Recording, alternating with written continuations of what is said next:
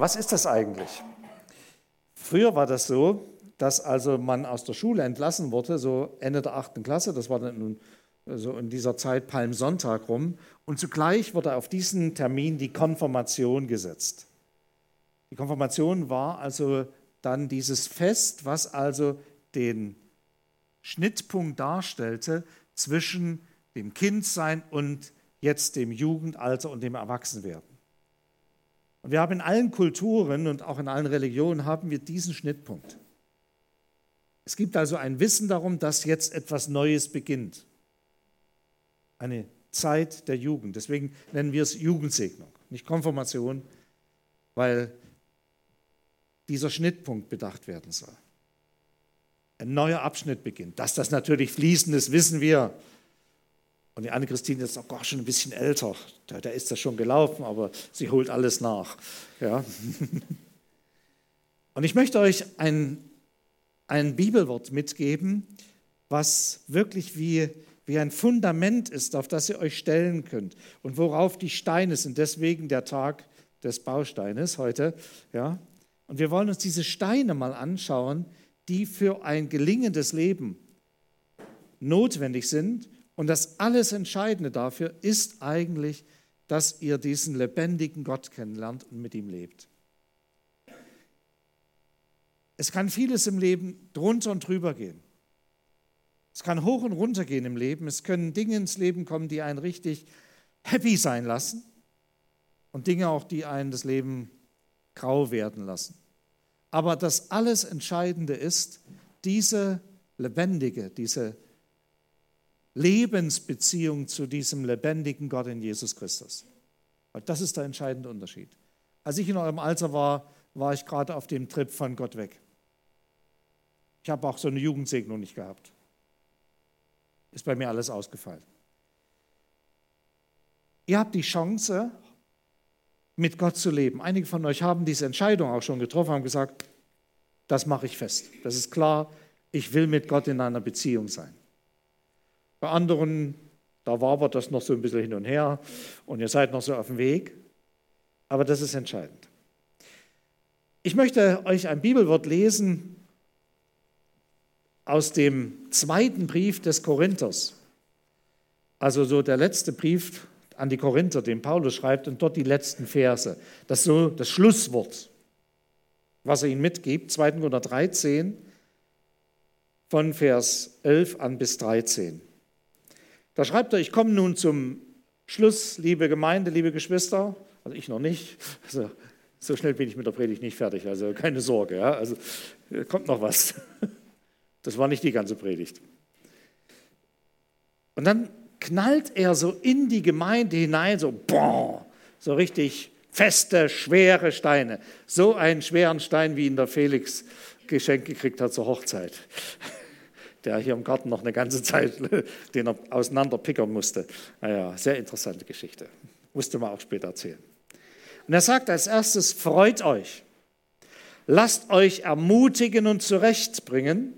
Seid eines Sinnes, lebt in Frieden.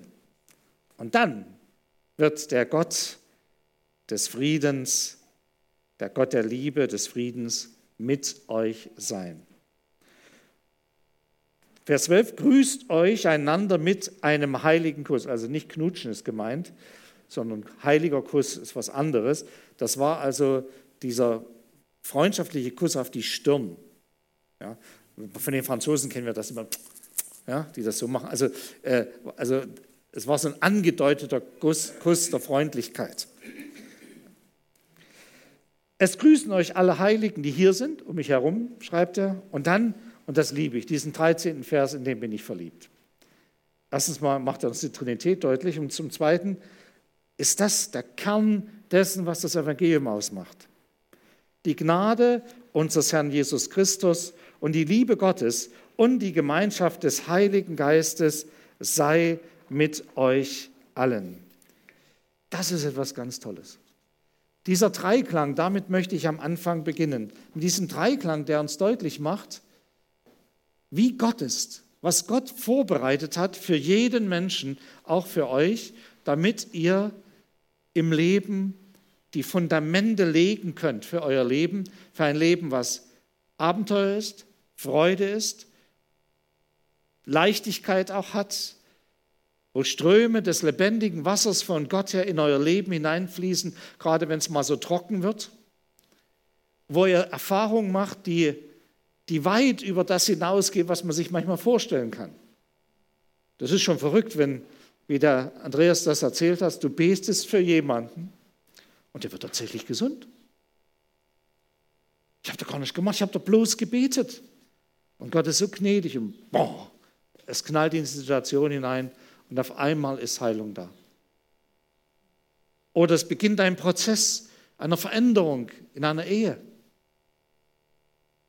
weil Gott wieder mit hineingenommen wird und wir beten und wir bleiben dran und wir bestürmen Gott und Gott lässt sich einfach von uns an dieser Stelle so herausfordern und beschenkt Menschen. Die Gnade unseres Herrn Jesus Christus, das ist, damit beginnt Paulus. Er sagt, die Gnade ist so entscheidend. Ich fand super, dass ihr das Lied gesungen habt. Also, ja? Nicht Leistung, Gnade. Wenn es um die Leistung geht, ich bin nicht ganz so leistungsstark. Ich kann schon was reißen, aber ich merke, die sechs vor meinem Alter, die merke ich. Man hat schon ein paar Jahre auf dem Buckel. Aber ich muss gar nicht Leistung bei Gott bringen, um ihm zu gefallen, sondern er beschenkt mich. Er gibt mir Gnade. Gnade bedeutet, dass Gott sagt Ja zu mir. Und selbst wenn ich einen Bock schieße, er sagt Ja zu mir. Er lässt mich nicht fallen und sagt, mit dir will ich nichts mehr zu tun haben. Sondern Gnade bedeutet, ich bin bei Gott geliebt und ich bleibe es. Und wenn ich ehrlich vor Gott bin, erlebe ich, dass er mich annimmt, mir hilft, mich heilt, mir meine Schuld vergibt. Dafür ist Christus gestorben. Dafür steht dieses leere Kreuz hier vorn, weil er etwas Neues für unser Leben hat. Etwas, was du nirgendwo anders findest. Guck dir die Religion durch diese Gnade, die wir als Christen erleben dürfen, einen Gott, der uns nicht als Gegner, als zorniger, strafender entgegenkommt, sondern der wie ein liebevoller, zärtlicher Vater ist. Und der so voller Liebe ist, dass er Jesus zu uns geschickt hat, um uns zu zeigen, wie er ist.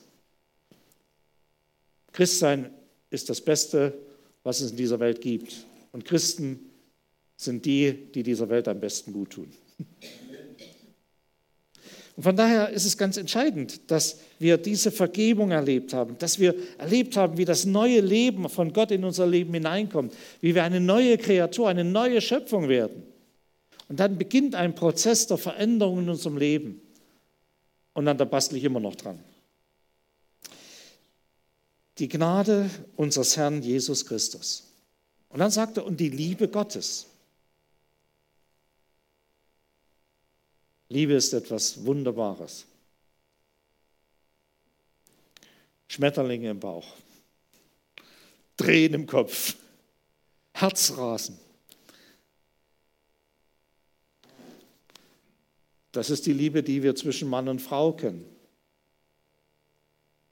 Die Liebe Gottes ist noch ein Niveau höher.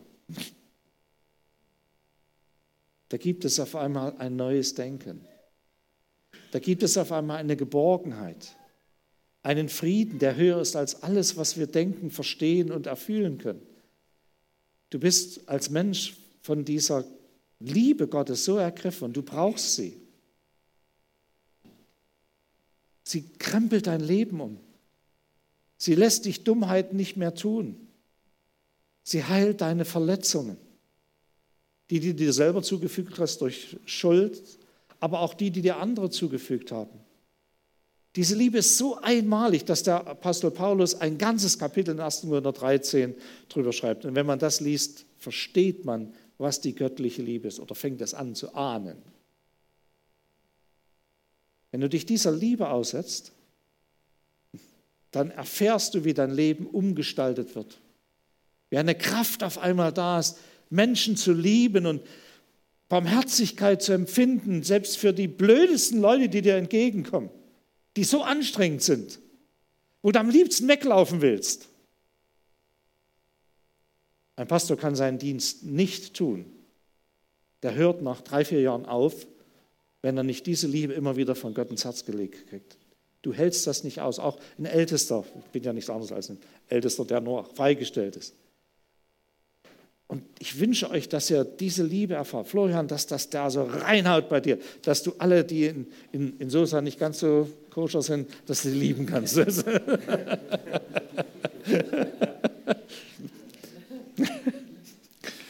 der Michael macht wieder Stress.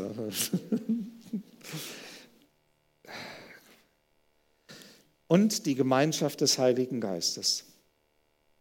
Die Gnade unseres Herrn Jesus Christus, die Liebe Gottes und die Gemeinschaft des Heiligen Geistes. Der Dreiklang, wie Gott uns entgegenkommt. Als Christ bin ich nie allein, ich habe immer einen mitlaufen. Das klingt ein bisschen komisch jetzt, aber der Heilige Geist ist mein Leben. Er erinnert mich, er legt manchmal den Finger auf einen wunden Punkt bei mir. Michael, da du, warst du nicht korrekt. Ja? Ich bin so Sanguiniker, ja, man darf mich nicht alleine einkaufen schicken, ich gebe zu viel Geld aus. und manchmal bin ich schnell mit dem Wort und sage was. Und hinterher sagt der Heilige Geist mir, Michael, das stimmte nicht, was du da erzählt hast. Das ist nicht immer angenehm, wenn du dann zu dem anderen gehst und sagst, da habe ich geflunkert. Eigentlich habe ich die Unwahrheit gesagt. Aber das ist die Gemeinschaft des Heiligen Geistes. Er bewahrt mich, dass ich mich in ein Netz verstricke, gefesselt bin in Sachen, die mir nicht gut tun und die anderen nicht gut tun. Die Gemeinschaft des Heiligen Geistes sei mit euch. Das bedeutet, ich habe einen Korrektor, einen, der mir hilft, der mich darauf hinweist, wenn mein Leben auf eine falsche Richtung geht. Ich liebe Flugzeuge. Und wenn der Pilot so ein klein Mühe vom Kurs abrückt, da kommt er nicht in Dresden an, sondern in Oslo, wenn er von Amerika aus fliegt. Und genau das macht der Heilige Geist. Er, der gibt wieder den Kurs richtig ein, dass deine Maschine gut landet und du ganz viele Leute mitnehmen kannst. Das ist das Entscheidende, der Unterschied. Dass wir begreifen, der Heilige Geist ist nicht irgendein Gespenst, sondern er ist der, der uns in die Gemeinschaft mit Gott wieder führen will. Einer, der Beziehungen heilen möchte, Beziehungen gesunden lassen möchte. Dafür ist er gekommen. Er ist der Stellvertreter Jesu, der uns Jesus voll macht. Könnte ich jetzt eine Stunde predigen? Ich mache mal weiter, ja, an dem Text lang. Was steht da noch da? Was ist da noch, wenn wir diese Liebe, Gnade und Gemeinschaft, diese Grundbausteine menschlichen Lebens in unserem Leben haben, dann setzt Paulus vorher noch was drauf, nämlich dass er ganz praktisch wird. Was brauche ich eigentlich, um als Christ und als Mensch gut durch diese Welt zu kommen? Und ich bin begeistert von diesem Apostel Paulus. Das Erste, was er sagt, ist die Bereitschaft zur Freude. Freut euch, sagt er. Das gefällt mir. Und er sagt, hey, sei mal locker. Schau mal positiv auf die Dinge oh, das funktioniert nicht und das habe ich nicht und der hat das iPad und ich nicht und der hat dies und der hat jenes und ich noch nicht. Ja, die Jungs fangen an vom Moped zu träumen. Ich weiß nicht, was von den Mädels träumt. Ähm, ja. ähm, Pferd, sagte gerade Katrin, vom Pferd. Das ist ein teurer Traum, teurer als das Moped, das Pferd.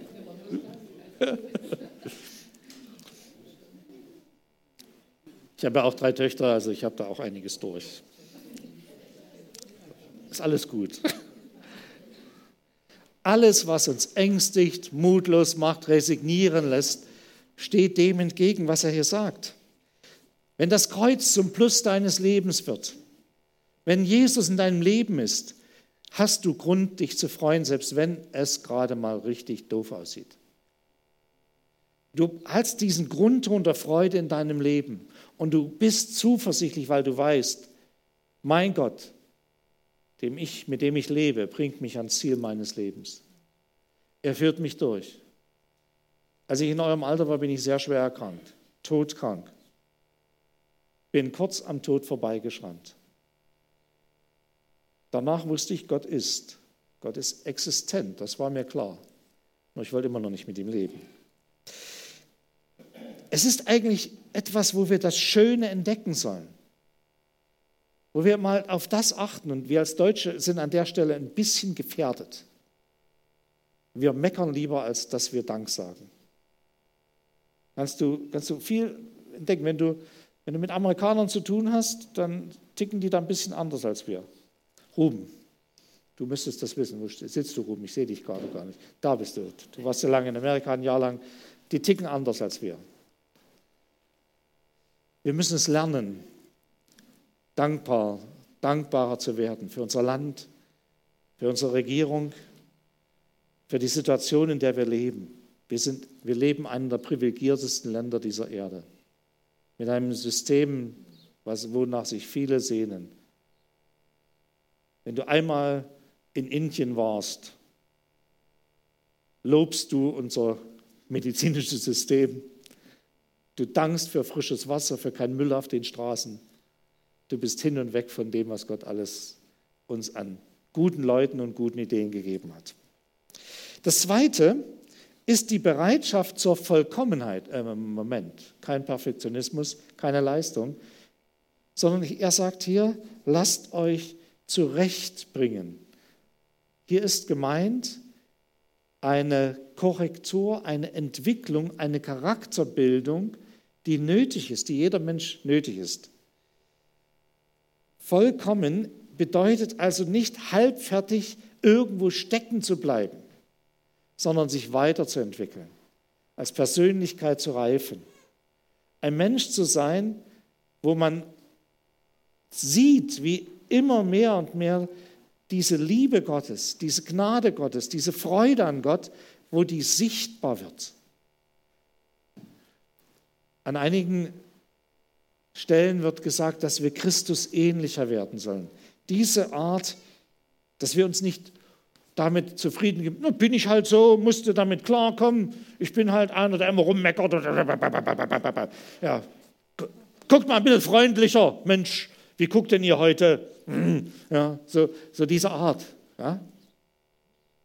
Schimpfen und, nee, sondern strahlt mein Leben etwas aus? Leuchte ich in die Dunkelheit hinein? Bin ich ein Mensch, der, wenn er den Raum betritt, die Leute auf einmal Frischluft kriegen oder bin ich einer, wo es stickig wird? Schon atmosphärisch. Felix, hast du es erzählt in deinem Bericht, deiner Erfahrung. Was ist das nächste? Es ist das nächste ist die Bereitschaft zum Umdenken. Lasst euch ermahnen. Das, das Wort ermahnen heißt auch ermutigen. Es ist also, lasst dir sagen, lass dir helfen, sei korrekturbereit. Heute bezeichnet man das auch als Kritikfähigkeit. Darf mir jemand anderes etwas sagen oder darf einer nur zu mir kommen und sagen, alles gut, Michael, hast du wunderschön gemacht, Michael, wie du das wieder gemacht hast, super. Aber du sagst mir nicht, was ich falsch gemacht habe. Du sagst mir nicht, wo ich Korrektur brauche, wo ich Hilfe nötig habe. Das gehört ganz dazu. Hallo Thea, grüß dich.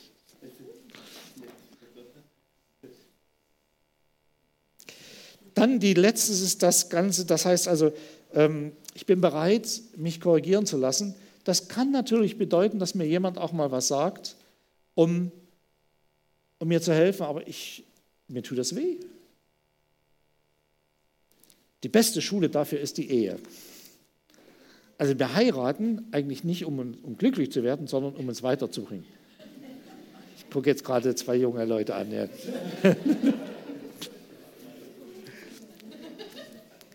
Vier gucke ich an. Und dann nebenbei wird, wird man glücklich. Ja, das ist das Geheimnis. Es ist nicht schön, wenn deine Frau dir sagt, mir als Mann, also Michael, hör mal, ich kann jetzt frei erzählen, meine Frau ist nicht da. Die hat Enkeldienst. ähm, nein, das ist nicht schön, wenn sie dir was sagt, was du eigentlich weißt, dass es nicht richtig ist. Aber es ist so schwer, das hinzukriegen. Und dann sagt die dir das auch noch. Einige Männer grinsen und wissen, wovon ich rede.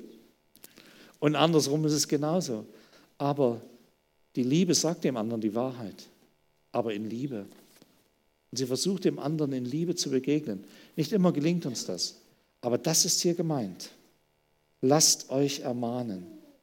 Zärtlich dem anderen Mut machen, indem man ihm die Wahrheit zubringt. Nicht immer gelingt uns das. Das bedeutet, ich trenne mich von liebgewordenen, aber falschen Gewohnheiten.